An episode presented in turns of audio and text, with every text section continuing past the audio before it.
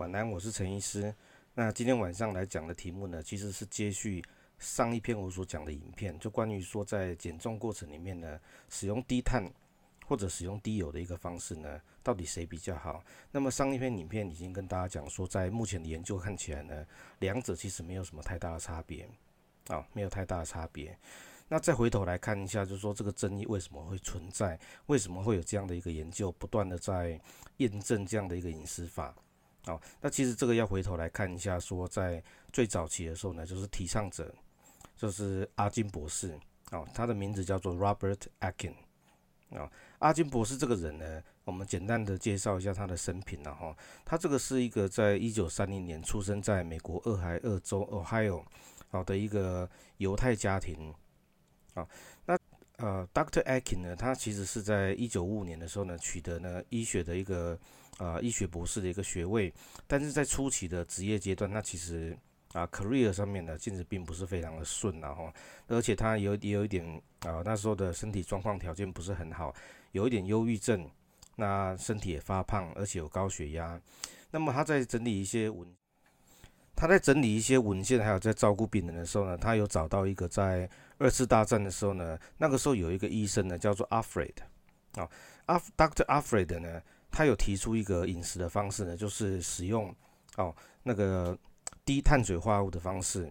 那可以多吃肉类的一个方式呢，调整饮食的内容，那能够似乎可以达到他想要的一个效果哈，就是帮助病人减重，也能够帮助自己减重。那所以他在那个时候呢，开始尝试了在一些病人身上使用。那初期的时候，他发现呢，包括连他自己，还有一些的病人呢，在初期是不是有得到一些好处？那也因为这个原因呢，他反而转向商业的一个操作。哦，在一九七二年的时候呢，他发表了第一本的一个著作，就是在描述说说那个叫做阿金饮食法。啊，所谓的阿金饮食法，就是说几乎呢，就是几乎不吃碳水。哦，那可以很尽情的享用。哦，包括像那个大鱼大肉哦，你要吃牛排，你要吃猪排，要吃什么肉类呢？通通都不要不需要限制，也不需要限制油脂啊、哦。那甚至呢，你也可以吃一些坚果等等高热量的东西都没有关系，但是就是不要去碰碳水化合物，用这种的比较极端的一个调整饮食的内容呢，来达到它所生成的一个效果。那么在很短的时间内哦，大家知道一九七二年离现在有多久了？其实快要五十年了哦。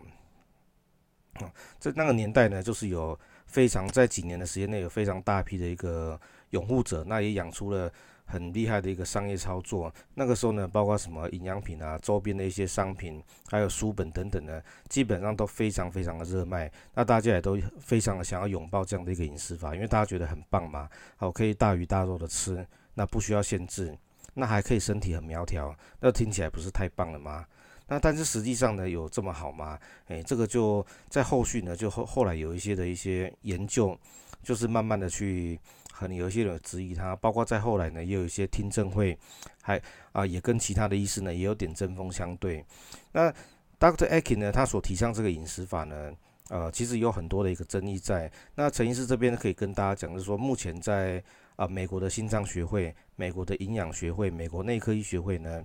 他们都。不为这种的 Dr. Akin 的饮食法来背书，哦，原因就是因为它的第一个效用不明确，风险性上面的未知，哦，就是伴随着有一些潜在的风险。再过来就是它减重的效果呢，其实并没有优于其他的饮食法，好，所以大家要记得，就是说这种的，我们讲说那个 Dr. Akin 的阿金饮食法，好，碳水几乎不吃，可以任何吃任何的肉类，高油脂的东西都没有关系。这种的饮食法呢，其实并。目前并不被主流医学界所认可，好，这个大家必须要理解，诶，这样的一个时光背景，还有它的一个故事。那后来在 Dr. Atkins 呢，他是他是在二零零三年的时候呢过世，哦，啊，他享年呢是七十二岁，哦，那他在过世的时候呢，这个也有一个小插曲，就是说他到底怎么死亡了，其实有点众说纷纭，然后，啊，但是在之前流出的一些啊不完整的一个医疗记录里面呢。他死亡的时候状态呢，基本上是体重超重，那有很严重的一个心脏的疾病，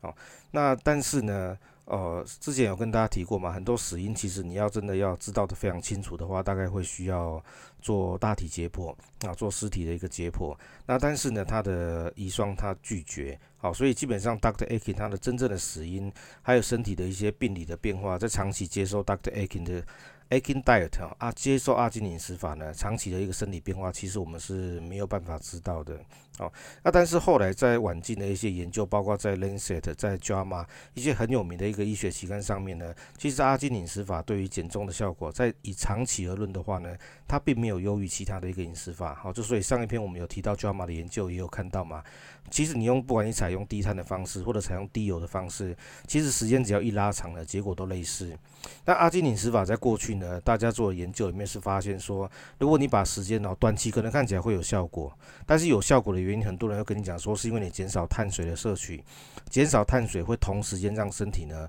的水分会比较留不住，好，意思就是脱水了，好，所以体重的下降可能是来自于这里，但是大家知道这个效应不可能是永久性的，所以时间只要一拉长，拉到六个月，拉到十二个月，其实平均呢使用 Akin Diet。阿基饮食法呢，平均下降的体重大概只有百分之一以下啊。其实以统计上来讲的话，其实跟其他方法呢相比，它没有比较好，甚至是更差的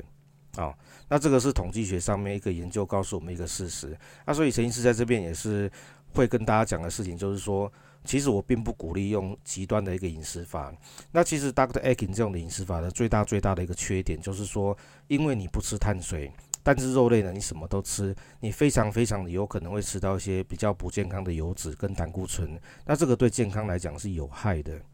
啊，那所以你今天要采用的，如果采用阿金饮食法，你又要吃很高品质的肉类，也减少不健康的胆固醇以及脂肪的摄取，这个其实是很不容易做到的，好，所以以站在陈医师的立场的话，其实我一直都认识我的人，大家都晓得，我其实并不鼓励这种极端饮食法，我反而会比较希望大家用均衡的饮食，好，那。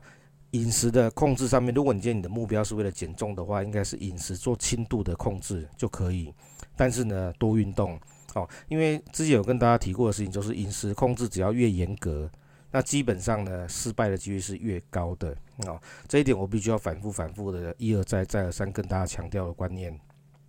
严格限制的饮食最终都会失败。如果你只是做轻度的管控的话，就像上一篇在 JAMA 的那个研究一样，它就是不特别去管控你的热量，它让你吃东西呢，蔬菜的部分吃的比较多。油脂的部分呢，吃得健康，食物呢，吃原型食物，改变食物的内容这件事情比较重要。你要特别去管控热量的话，你要达到很好的效果，那热量吃就要很多。但是我讲过嘛，越严格其实越会失败，越没办法坚持。那只有那一种你能够长期适合、长期能够接受的饮食方式呢，才能够长久。哦，要不然到时候就是复胖嘛。好，那达不到你想要的一个效果在，好，所以这边陈医师的结论就是告诉大家，就是说，Dr. Akin 这个我稍微介绍一下，是因为其实，呃，这一类的信徒还非常非常的多啦。那他其实他在死后呢，他的一家呃资产公司呢，其实也被遭到一个诉讼，那后来这个诉讼也不了了之了，因为他们的呃成功的在法庭上的攻防呢，就说他们只是一个建议，哦，只是一个。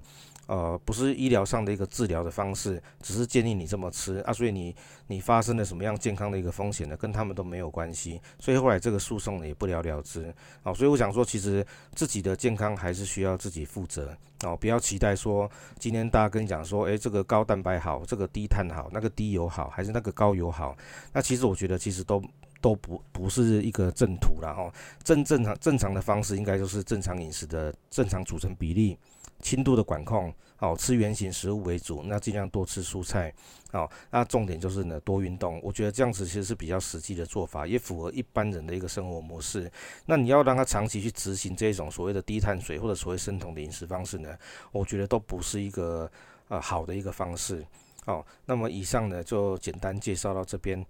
拜拜。